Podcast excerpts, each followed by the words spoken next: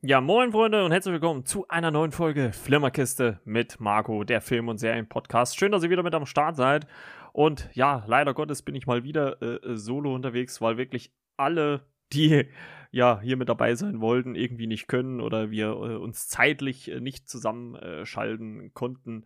Ja, um euch aber trotzdem natürlich auf dem Laufenden zu halten, was äh, in der Film- und Serienwelt so abgeht, habe ich es mir natürlich nicht nehmen lassen, mich äh, heute wieder mal hinter das Mikro zu klemmen und euch ein bisschen was zu geben. Und ich stelle mir einfach mal selber die Frage, Marco, was hast du denn als letztes gesehen?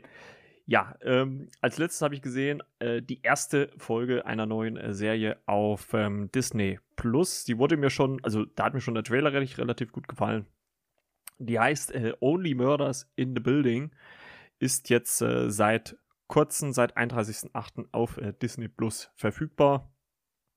Ähm, bisher nur drei Folgen, aber jetzt äh, im Laufe der Wochen kommt jede Woche eine neue Folge dazu. Zehn Folgen sind es insgesamt in äh, Staffel 1 und äh, in äh, dieser Serie, die quasi, ja, wie kann man sie beschreiben? Es ist eine Comedy-Krimi-Serie, geht es um drei Mitbewohner eines ähm, Apartmentgebäudes in der Upper West Side in New York City Charles, Oliver und äh, Mabel ähm, werden gespielt. Charles wird gespielt von Steve Martin, äh, den kennt man ja von äh, zum Beispiel, ich glaube, so das letzte so aktuelle war äh, im Dutzend billiger und sowas.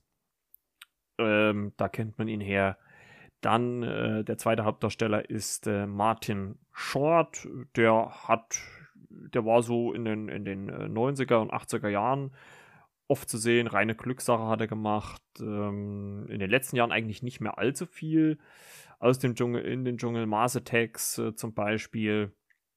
Und äh, also, wo er mir äh, am bekanntesten vorkam, war noch die Reise ins äh, Ich und die drei Amigos. Ähm, die habe ich auch äh, geliebt als Kind. Also da kennt ich ihn her. Und die weibliche Hauptdarstellerin ist äh, auch eine Sängerin und auch schon seit langem mit Disney so ein bisschen verbandelt ist Selina Gomez. Die spielt äh, Mabel und äh, diese drei Bewohner ähm, sind Fans eines äh, äh Crime, eines True Crime Podcasts, also äh, passend zu äh, Podcastern, ne? eines True Crime Podcasts, den sie, den sie hören und ähm, ja schon seit langem verfolgen. Und eines Tages, und das ist auch kein Spoiler groß, weil das in der ersten Folge passiert, äh, passiert ein Mord in ihrem Apartmenthaus, äh, während sie sich die Folge in einem Café anhören. Also es wird quasi Alarm in dem Apartmenthaus ausgelöst und äh, die müssen alle das, äh, den Komplex verlassen und die drei treffen sich dann durch zufällig in einem Restaurant, Café und hören alle gemeinsam ihre True Crime Podcast. Und als sie wieder äh, zum Apartmentkomplex äh, zurückkommen, äh, sehen sie dann auch äh, durch eine Hintertür den die Leiche und das ist ein Typ, den sie kurz vorher im Aufzug oder irgendwie zeitlich zumindest vorher, es wird ja nicht näher definiert, im Aufzug gesehen haben. Und ähm, es werden schon so anfänglich so ein paar Sachen eingestreut. Also einmal zum Beispiel, dass Steve Martin oder Charles, wie er ja in der Serie heißt, beim Verlassen des äh, Apartment, äh, Apartments äh, jemanden sieht, der nicht wie alle anderen zum Ausgang läuft, sondern in entgegengesetzte Richtung. Und ja, also ich will natürlich noch gar nicht viel vorweggreifen. Auf jeden Fall beschließen die drei zum Ende der ersten Folge hin selber einen True Crime Podcast zu machen über den Fall, den sie gerade untersuchen. Also die drei schließen sich quasi zusammen, um diesen Mord äh, in ihrem Apartmenthaus aufzuklären. Ja, und darum wird es in dieser Serie gehen. Ähm, hat sehr große Lobeshymnen von den Kollegen von Serienweise bekommen. Grüße gehen raus. Ähm, da habe ich schon die erste Folge gehört, ähm, oder da habe ich schon die Folge gehört, wo sie über die ersten drei Folgen gesprochen haben. Also die sind genauso weit, nee, ersten acht Folgen, Entschuldigung. Also die sind schon äh, deutlich weiter äh, wie wir jetzt. Deswegen wird das jetzt auch erstmal nur einfach so mein Ersteindruck sein. Ähm, vielleicht mache ich es irgendwie so halbe halbe, dass ich äh, nach fünf Folgen schon mal ein Fazit ziehe, beziehungsweise vielleicht auch nach erster kompletten Staffel. Das wird man dann sehen. Also, wenn, dann wird es noch ein bisschen dauern, bis man die Serie komplett besprechen kann. Auf jeden Fall ziemlich gut gefilmt, macht sehr viel Spaß, hat eine gute Prise Humor. Äh, es ist auch schön, Martin Short wiederzusehen, Steve Martin wiederzusehen. Selena Gomez, wie ich finde, geht immer. Und die drei sind auch übrigens ähm, ausführende Produzenten der Serie. Wie gesagt, stand jetzt auf Disney Plus ähm, verfügbar. Und ähm, ja, wenn man den Kollegen von äh, Serienweise, dem Podcast, äh, also hört da auf jeden Fall mal rein, Glauben schenken kann, ist es vielleicht vom Vorteil, und deswegen bin ich mir auch gerade noch unschlüssig, ob ich die Serie jetzt weiter gucke oder warte, ähm, ist es vielleicht vom Vorteil, wirklich zu warten, bis alle Folgen dann da sind, dass man die wirklich am Stück durchgucken kann. Und äh, mal gucken, ob ich das dann auch so mache. Aber das ist auf jeden Fall das, was ich aktuell als äh, letztes gesehen habe. Genau. Ähm, deswegen eine Empfehlung von mir. Schau da auf jeden Fall mal rein. Dann zweites Thema in äh, dieser Episode diese Woche oder im Laufe der Woche am Donnerstag, um genau zu sein, ist ähm, der Trailer zu neuen Matrix-Film äh, veröffentlicht worden. Der gute Timo versucht ja davor Reis auszunehmen. Ich bin mal gespannt, ob er es bis äh, 23. Dezember schafft. Da soll nämlich, äh, vorausgesetzt natürlich, Corona kommt uns nicht dazwischen, ähm, ja, der geplante Kinostart sein von Matrix 4 oder Matrix, wie wir jetzt wissen, Resurrections. Ja, ähm, natürlich möchte ich jetzt so ein paar Worte über den Trailer verlieren, deswegen an dieser Stelle Spoilerwarnung. Also skippt vielleicht mal die nächsten zwei, drei Minuten, äh, wenn ihr nichts äh, über Inhalte zum äh, Trailer von Matrix 4 ähm, hören wollt. Ähm, wir sehen, also Spoiler, wir sehen am äh, Anfang äh, des Trailers, wie äh, ja, Keanu Reeves in John Wick Outfit ähm, Neil Patrick Harris, den kennen wir ja noch alle aus How, How I Met Your Mother, als Barney, ähm, gegenüber sitzt als Therapeut und äh, ja, so gewisse Sachen erzählt und so weiter und so fort. Ähm, und dann werden wir so ein bisschen, also Story will ich es noch nicht mal sagen, aber wir bekommen halt viele Szenen wahrscheinlich aus dem Film geliefert. Es werden viele Anspielungen gemacht ähm, auf die ersten drei Teile. Äh, es gibt viele Action-Szenen, es gibt viele ähm, Baller-Szenen, es gibt wieder Agenten, natürlich nicht Agent Smith, weil so wie wir zumindest in der Filmbubble wissen, äh, ist äh, äh Hugo Weaving ja nicht mit dabei. Ähm, wir sehen einen jungen Morpheus. Trinity, also Carrie Ann Moss ist wieder mit dabei. Ähm, ich glaube, Stand jetzt ist es noch ein bisschen schwierig, das alles ganz genau einzuordnen. Man darf natürlich auch nicht vergessen, dass es äh, Stand jetzt noch ein Teaser-Trailer ist. Also man kann jetzt noch nicht so viel zur Story sagen. Ähm, ich fand es schon irgendwie cool, die ganzen Figuren auch wiederzusehen, obwohl mich natürlich äh, Keanu Reeves, wie schon gesagt, ganz stark an äh, John Wick erinnert hat. Wahrscheinlich, weil er dann auch kurz danach John Wick drehen musste. Deswegen hat er wahrscheinlich auch so das Outfit.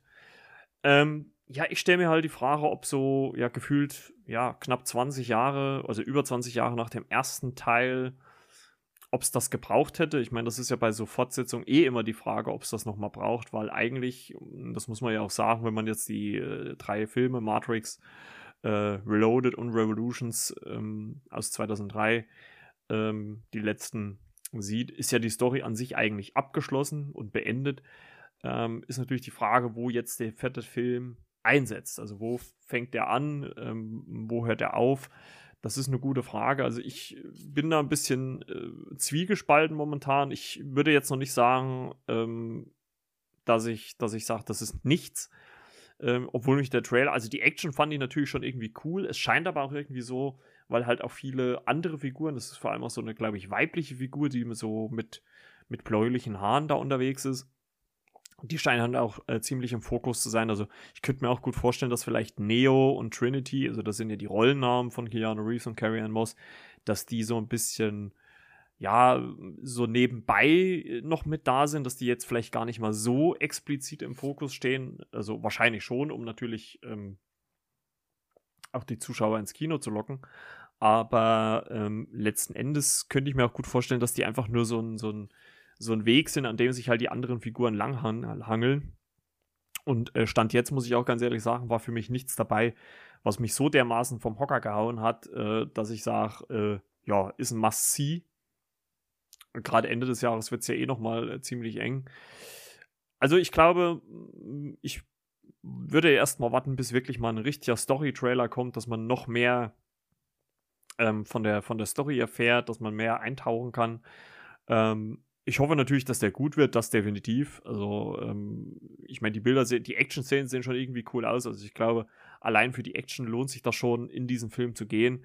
Ähm, wird natürlich um die Weihnachtszeit herum auch ein bisschen schwierig, ne? 23.12.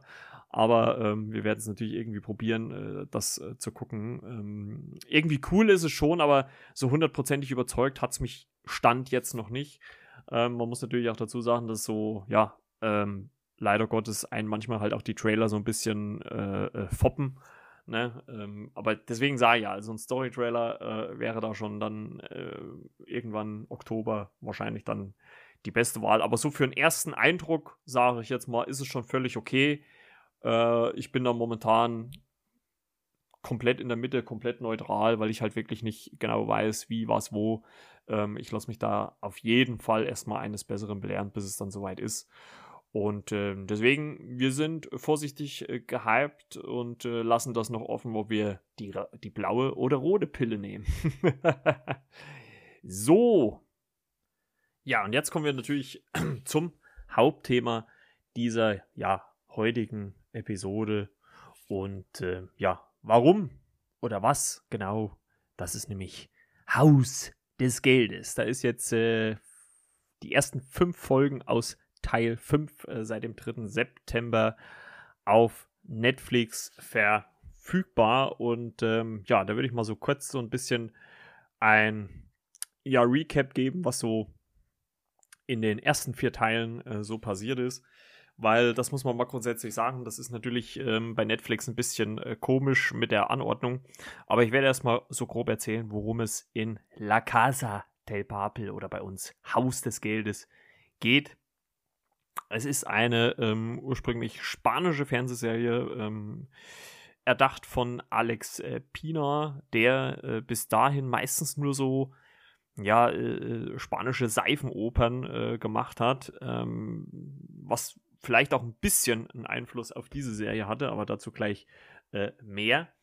Äh, ja, ist eine spanische Fernsehserie, die, ja, sag ich mal so, im Stile eines Heist-Movies, also so ein bisschen Ocean, aber natürlich rauer, äh, oder Oceans-Reihe, aber so ein bisschen rauer, ähm, ja, äh, produziert worden ist, wo es darum geht, dass eine Gruppe von Gaunern, sage ich jetzt ganz einfach mal wohlwollend, in äh, Teil 1 und Teil 2 in die äh, spanische Banknotendruckerei eindringen und ähm, dort ja quasi eigentlich, muss man auch sagen, ihr Geld gar nicht klauen, weil sie das Geld eigentlich erst selber drucken. Also theoretisch äh, muss man sagen, äh, klauen sie das nicht, sondern äh, es wird ja erst hergestellt. Und ähm, das fand ich eigentlich ganz äh, amüsant. Man muss dazu sagen, die Serie lief vorher im spanischen Fernsehen und um Gottes Willen, da bin ich echt froh, dass es Netflix gibt, die diese Serie international so bekannt gemacht haben, weil die ersten zwei Teile sind quasi eine Staffel, wenn man es so nimmt. Und ähm, die hat Netflix aber natürlich, um eine bessere Aufteilung bei sich zu haben, anders aufgeteilt. Und ähm, nämlich in Folge 1 bis 13 in äh, Netflix und dann 14 bis 22 in den Teil 2. Also normalerweise war das eine Staffel, die wurde dann halt für Netflix international äh, ein bisschen umgeswitcht, ein bisschen umgeschnitten damit die halt äh, besser bei Netflix äh, zu ja, konsumieren ist, sage ich jetzt ganz einfach mal. Und ich habe diese Serie geliebt. Allein schon der Einstieg ähm, mit äh, Tokio, einer äh, jungen Dame. Man muss natürlich dazu sagen, die Schauspieler sind bei uns ehrlicherweise ziemlich unbekannt. Deswegen ähm, muss man ganz ehrlich sagen, ist das halt äh, nicht so ähm, einfach. Also auf jeden Fall muss man eigentlich sagen, dass äh, vielleicht äh, Alvaro Morte da noch der bekannteste ist. Ähm, der spielt nämlich den Professor, den Kopf hinter dieser ganzen, ja, Organisation ist es nicht, aber diesen ganzen Zusammenschluss an Leuten. Also das ist halt so der bekannteste, weil der, glaube ich, auch danach nochmal so einen richtigen Boost bekommen hat und auch in vielen, vielen Netflix-Produktionen zu sehen war. Und äh, überhaupt hat das, glaube ich, diesen spanischen Serienmarkt sehr beflügelt, weil das Besondere für mich war halt einfach gerade auch an, der, an den ersten zwei Teilen, quasi an der ersten Staffel, dass neben dem Einbruch, neben dem Überfall auf diese Banknotendruckerei, der ja an sich schon mal recht clever ist, also wenn man, wenn man darüber nachdenkt, dass man äh, das Geld an sich nicht klaut, sondern erstmal selber herstellt, das ist ja, auf die Idee muss man ja auch erstmal kommen. Plus dann natürlich auch diese Geschichten untereinander. Und das ist halt das, was ich jetzt eben gemeint habe. Da kam halt wieder so ein bisschen dieser Seifenoper. Ähm, Effekt mit rein. Also es gibt zum Beispiel den äh, Direktor äh, äh, der Banknotendruckerei, ähm, der äh, ja ein Verhältnis mit seiner Assistentin hat und damit seine Frau betrügt und ähm, da auch zu Teilen zu einem richtigen äh, A-Loch wird, äh, um jetzt mal unter 18 zu bleiben. Und natürlich auch untereinander gibt es ähm, äh, Streitereien zwischen den Figuren. Es gibt ein äh, Spoiler natürlich für Haus des Geldes, ne? La Casa de Papel. Ähm, es gibt ein äh, Vater-Sohn-Gespann in dieser Serie. Denver und Moskau. Und das Besondere ist halt, wie ihr es ja schon hört, die ganzen äh, Leute dort haben keine richtigen Namen, sondern sie haben äh, Städtenamen. Es gibt auch Berlin, also äh, Deutschland ist auch zumindest namenstechnisch äh, auch ganz gut vertreten. Und äh, ich glaube, das war halt auch so eine Figur, wo sich dann Alex Piener äh, gar nicht bewusst war, ähm, was er mit der, äh, also wo man vielleicht sagen kann, dass dann die Veröffentlichung über Netflix so ein bisschen ein Nachteil war. Denn um die äh, Story jetzt mal so ein bisschen äh, weiter zu erzählen, wie gesagt, in der ersten Staffel sprechen sie quasi in diese Banknotendruckerei ein und ähm, foppen halt so die, die Polizei, den Geheimdienst.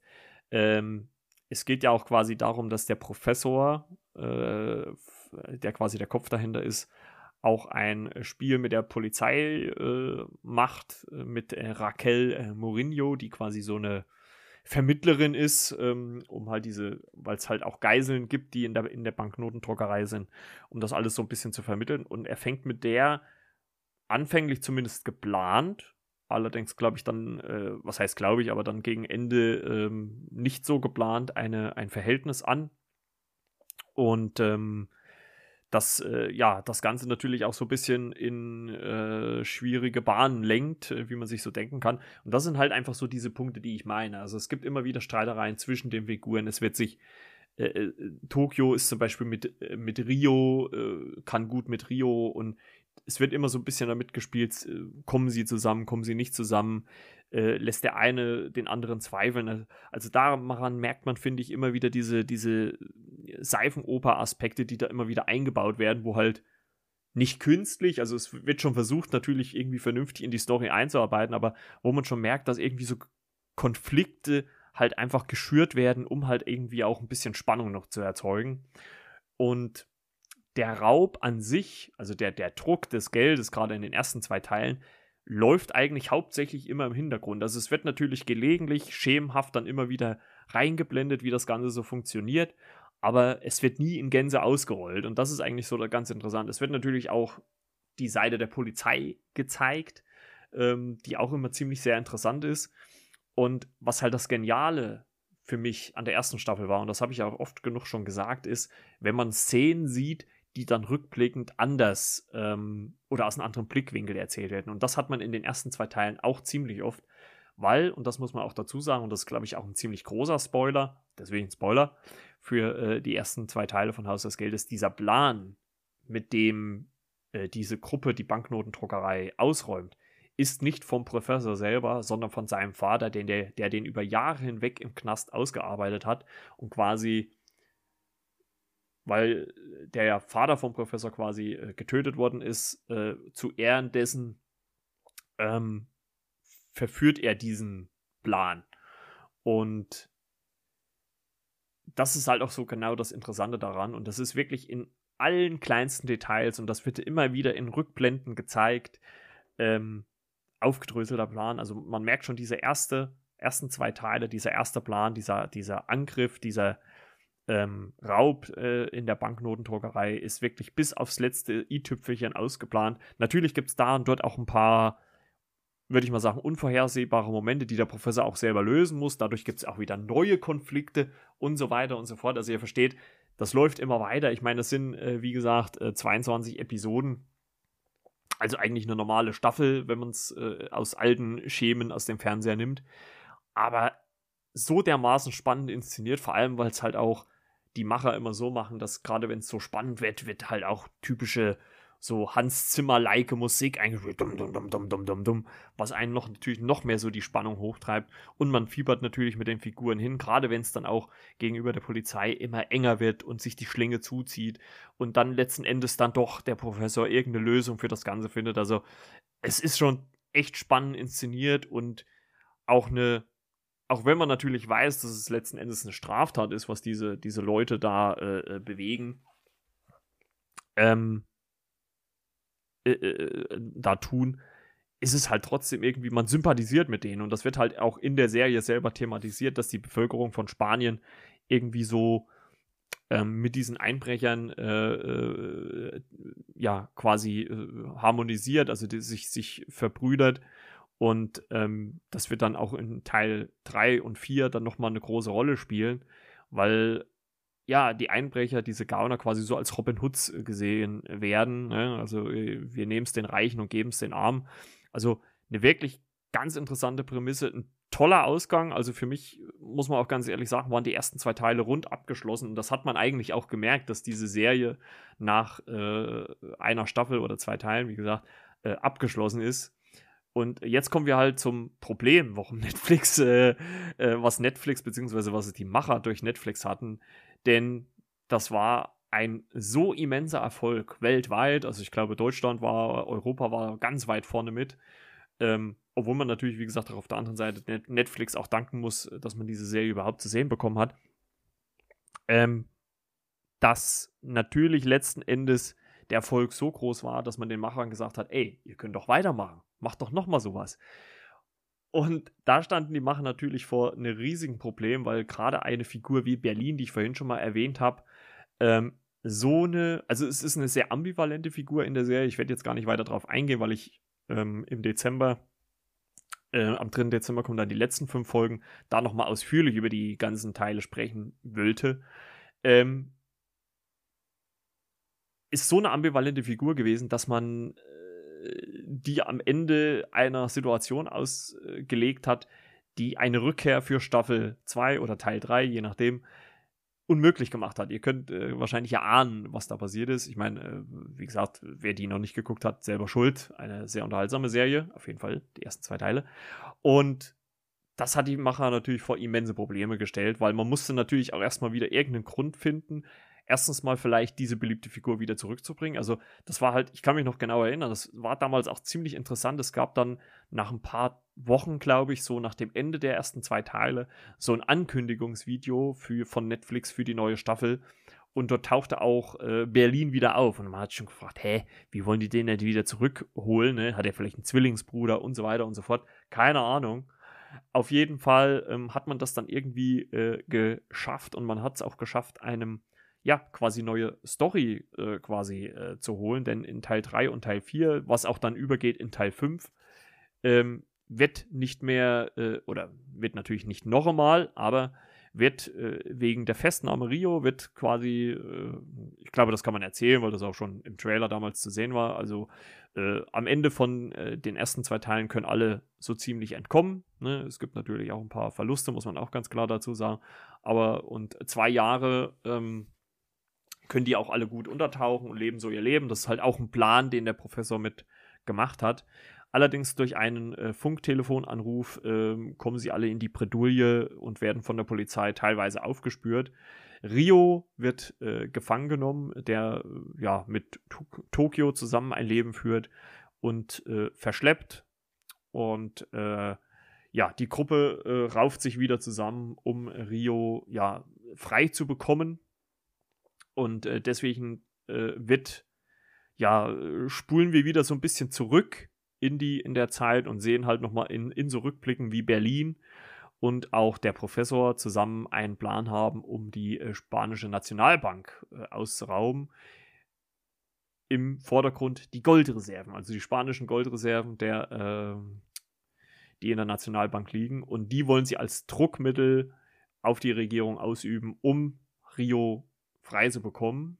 Und ähm, das kann man auch sagen, wird auch geschafft. Also er schafft es zumindest in die Bank. Was auch sehr dramatisch und theatralisch, theatralisch dargestellt wird. Ähm, es gibt natürlich dann auch wieder eine neue Inspektora, also Verhandlungsführerin, eine, wie ich finde, ein bisschen skurrile Figur, die, die hochschwanger quasi diese Verhandlungen führen soll. Und äh, es gibt allerdings dann auch einen äh, Geheimdienstchef, der da auch wieder diesmal mitführt, äh, was auch schon in den ersten zwei Teilen in gewisser Art und Weise so war. Also schon ziemlich äh, eigentlich nochmal so ein kleiner Aufguss des Ganzen, ne? Das muss man ja schon ganz klar sagen. Und ähm, deswegen äh, war das schon irgendwie schwierig und natürlich vielleicht auch überraschend, ähm, wie sie die ganze Geschichte weiterspinnen konnten. Ich muss dazu sagen, sie haben es geschafft, für mich persönlich neue Figuren einzuführen und auch viele alte zurückzubringen. Obwohl man auch sagen muss, dass auch bei Teil 3 und 4 endend in Teil 5, also Teil 5 wird jetzt definitiv der letzte Teil sein, ähm, obwohl man schon gemerkt hat, irgendwie war halt auch die Spannung so ein bisschen raus. Also man hat natürlich versucht, mit, mit vielen äh, Story-Wendungen das Ganze so zu drehen, dass es sehr spannend inszeniert wird. Es gibt zum Beispiel eine Figur äh, wie Gandia zum Beispiel, der ein äh, Sicherheitsmann in der Bank von Spanien ist, der den ja, Einbrechern diesmal ziemlich das Leben schwer macht. Die allerdings diesmal zumindest noch mehr den Rückhalt der Bevölkerung haben und das war, finde ich, ziemlich gut inszeniert und ähm, es hat sich ziemlich lang gezogen. Also mich hat es eigentlich auch gewundert, warum Teil 4 nicht abgeschlossen war. Denn ja, es geht munter in Teil 5 weiter und äh, wie gesagt, da sind jetzt fünf Folgen rausgekommen. Teil 1, äh, die anderen kommen, wie gesagt, am 3.12. Also werden wir uns Ende des Jahres dann nochmal über diese Serie sprechen hören und dann höchstwahrscheinlich auch nochmal ausführlich in, in diverse Details. Also ich habe jetzt nochmal einen Rewatch gemacht, um natürlich auf dem Laufenden zu bleiben und wollte eigentlich auch mit meiner Cousine zum Beispiel aufnehmen, aber zeitlich alles wieder mal ein bisschen unpassend. Aber naja, auf jeden Fall, ähm, Spoiler natürlich nochmal, äh, äh, kommt der Chef, äh, der, der Chef, der Professor mit äh, Raquel Mourinho äh, zusammen am Ende von den ersten zwei Teilen und sind dann ein Paar. Und sie nennt sich äh, Lissabon, also sie bleiben alle bei den Städtenamen. Und äh, wie gesagt, wir sind jetzt in Teil 5. Sie sind immer noch in der spanischen Nationalbank. Und äh, am Ende schafft es, am Ende von Teil 4 schafft es der Professor äh, Lissabon zu befreien aus den Händen der Polizei. Warum die dort ist, dazu dann Ende des Jahres nochmal ein bisschen mehr. Ähm, und schafft es, sie mit in die Serie, äh, in die Serie, in die Bank mit reinzuholen, weil eine andere Figur, Spoiler, Nairobi, von Gandia hingerichtet worden. Eine übelst heftige Szene, wie ich finde. Die war kurz vor Schluss von Teil 4. Die hat mich aus allen Wolken gehauen, weil äh, Nairobi eigentlich auch eine extrem sympathische Figur war. Obwohl ich auch sagen muss, dass ähm, eigentlich so ein, so ein, so ein, wie sagt man immer so schön im, im Film und Fernsehen, so ein Red Herring, also so ein roter Ring immer über ihr geschwebt ist, weil sie äh, schon im Laufe der Staffel schon mal angeschossen worden ist. Und ähm, also es hat schon immer irgendwie so die Angst über ihr geschwebt. Und ähm, das war halt schon ein bisschen ähm, schwierig. Also ich habe mir schon irgendwie gedacht, weil sie so oft im Fokus stand, gerade von Gandia, dass ähm, da vielleicht irgendwas passiert, aber dass das natürlich so kaltblütig, äh, dieser Mord, dieser, dieser Tod passiert, hätte ich nicht gedacht. Was ich ganz schön fand, ist, dass man irgendwie diesen Figuren, also es ist ja nicht nur Nairobi, es gibt auch noch einige andere, dass man denen auch noch so eine Plattform gegeben hat, um ja kurz zur Geltung zu kommen. Also da wird auch nicht geredet, da wird auch nicht äh, großartig was gezeigt, aber es ist halt einfach irgendwie so vom Gefühl her schön, dass, dass die Leute irgendwo einen Platz auch nach dem Tod gefunden haben, wo sie weiterleben können. Ja, und Teil 5, ähm, würde ich mal behaupten, konzentriert sich deutlich mehr als äh, Action-Serie. Denn was da an Kugeln umhergeballert wird, mein lieber Scholli, also äh, ich glaube, die haben wirklich äh, die auf, den Auftrag gehabt, so viele äh, Patronen abzuschießen, abzufeuern, wie es nur geht. Und ähm, äh, ich weiß noch nicht so genau, ob mir das gefallen soll. Also ich glaube, letzten Endes kann ich das wirklich erst komplett beurteilen, wenn äh, die finale Folge gelaufen ist. Aber auf jeden Fall, Stand jetzt ist das ziemlich actionreich. Es wird viel geballert. Es kommt eine äh, Soldaten-Spezialeinheit mit in die Bank rein, die gegen die äh, übrige Gang äh, noch äh, kämpft. Und ja, also es ist eigentlich, also die fünf Teile, auch wenn natürlich die, diese, dieses, dieses Goldklau-Produktion dann immer noch im Vordergrund steht und auch ähm, das Verhalten gegenüber dem Geheimdienst, gegenüber der Polizei, äh, ist dieser Kampf ums nackte Überleben ähm, der Einbrecher steht er deutlich mehr im Vordergrund und man hat deutlich mehr die Actionschraube äh, angezogen. Und das zeigt sich halt einfach in diesen fünf Folgen. Also ich glaube, das ist halt wirklich so ein Ding, wo man sagen muss, das gefällt, glaube ich, nicht jedem, weil halt sie diese, dieser Heist-Aspekt noch weiter in den Hintergrund tritt und sie halt einfach, ja, überleben müssen. Und es gibt zum Beispiel eine, eine kleine Doku, äh, die jetzt auch parallel zu den fünf Folgen veröffentlicht worden ist, wo man so ein bisschen auch einen Blick hinter die Kulissen werfen kann. Und da sagen die Macher selber auch, dass sie halt einfach für die letzten zehn Folgen oder ne, für Teil 5 einfach nochmal was äh, noch mehr bieten wollen. Also wahrscheinlich hat da Netflix auch die Geldschatulle noch ein bisschen weiter aufgedreht, ähm, weil ab Teil 3 quasi Netflix ja selber für die Produktion verantwortlich war und vorher halt das spanische Fernsehen. Also hatten sie wahrscheinlich jetzt nochmal deutlich mehr Budget zur Verfügung. Und mal gucken, also es passiert natürlich was am Ende von Teil 5 und äh, das sage ich so, wie es ist. Ich habe äh, mich auch mit meiner Schwester zum Beispiel drüber unterhalten, die die Serie mit ihrem Freund und äh, meinen zukünftigen Schwager auch ziemlich gerne guckt. Ähm, und die haben sie auch gefeiert. Und meine Cousine schon, ah, du musst dir Teil 5, äh, Folge 5 angucken, da passiert sowas krasses. Und ich war so gespannt und äh, ich bin manchmal wirklich der Typ, der dann googelt, was passiert in Teil 5, aber diesmal habe ich mich wirklich über, überraschen lassen und saß wirklich ungelogen vor zwei Tagen, Freitagabend, hier und hab Rotz und Wasser geheult. Nee, Donnerstagabend, Entschuldigung.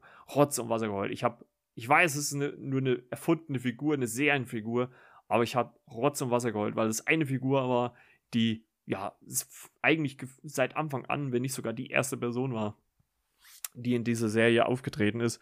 Und die ist, äh, ja, das, ich weiß nicht, also das äh, hat mich so ganz schön mitgenommen. Also ich bin eigentlich, würde ich mal schon behaupten, nicht unbedingt so ganz nah am Wasser gebaut. Aber ähm, ja. Ach, naja, gut. Es ist halt. Es ist halt, wie es ist. Äh, äh, ich muss sagen, bis jetzt bin ich ein bisschen skeptisch, weil äh, mir das ein bisschen zu viel Geballer ist. Allerdings, wie gesagt, ich würde wirklich den zweiten Teil, also die letzten fünf Folgen abwarten. Ich, für mich steht die Serie immer noch hoch im Kurs aber dennoch ist es so ein bisschen, ja, ich weiß auch nicht. Also, äh, es ist, glaube ich, eh schwierig gewesen, die ersten zwei Teile zu toppen, weil äh, das auch in der Serie eigentlich auch selber angesprochen wird. Also, der Professor sagt es in der Serie eigentlich auch selber, dass der Plan nicht ausgearbeitet ist. Also, er bräuchte dafür viel mehr Zeit, um die ganzen Variablen zu berechnen, was er halt beim ersten Bankraub äh, oder bei dem Geldraub in der Banknotendruckerei viel, viel besser konnte.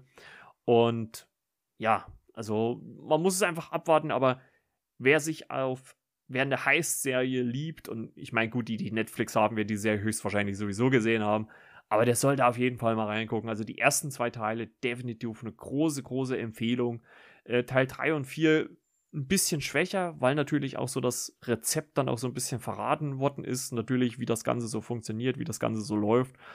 Und ähm, ja, da muss man dann natürlich ein bisschen aufpassen, dass man sich nicht zu sehr wiederholt. Und äh, ja, es ist Geschmackssache, aber guckt auf jeden Fall mal rein. Ich glaube, wenn ihr so die, ich sag mal, ersten zwei, drei Folgen gesehen habt, äh, dann kann man das äh, beurteilen. Ähm, aber gerade die ersten äh, zwei Teile auf Netflix auf jeden Fall eine ganz, ganz große Empfehlung von mir. Und ähm, da müsst ihr auf jeden Fall mal reinschauen. Ja, und das soll's äh, mit dieser Folge gewesen sein. Nächste Woche die hundertste offizielle Folge äh, bin gespannt. Also ich habe ein bisschen was geplant. Ich hoffe, diesmal äh, kommen die Leute auch in Scharen vorbei und wir können über die Themen reden. Also äh, seid äh, gespannt und ich hoffe, ich drücke auch die Daumen, dass das alles gut geht. Und äh, ich hoffe, es hat euch ein bisschen Spaß gemacht, auch wenn es wieder leider nur eine Solo-Folge war. Aber ich versuche das wirklich in Zukunft zu ändern und die Termine mit den Kollegen ein bisschen besser abzupassen. Wir werden es sehen. Ich hoffe, ihr hattet ein bisschen Spaß. Lasst gerne ein Abo da, müsst ihr aber natürlich nicht. Und gebt gerne mal Feedback. Schreibt doch mal, welche Serie auf Netflix oder Prime oder Disney Plus eure Lieblingsserie ist. Schreibt das per DM. Gerne auch in der Story reposten. Ähm, Mache ich sehr gerne die Reposts oder wie auch immer. Ähm, folgt uns bei Instagram. Äh, gebt Feedback per E-Mail flimmerkiste.yahoo.com und ich würde mal sagen, wir hören uns dann spätestens am Donnerstag zu den Shots wieder. 9 Uhr, eine neue Shots-Folge. Hört da auf jeden Fall mal rein. Und ansonsten wünsche ich euch natürlich noch eine schöne Woche. Bleibt gesund, genießt das schöne Wetter. So langsam kommt ja der Herbst schon in großen Schritten auf uns zu. Und ja, da soll es wieder mal mit der Flimmerkiste, mit Marco, also meiner Wenigkeit, gewesen sein. Wir hören uns dann, wir hören uns, wir hören uns dann nächste Woche wieder. Bis denn dann, ciao, ciao, euer Marco.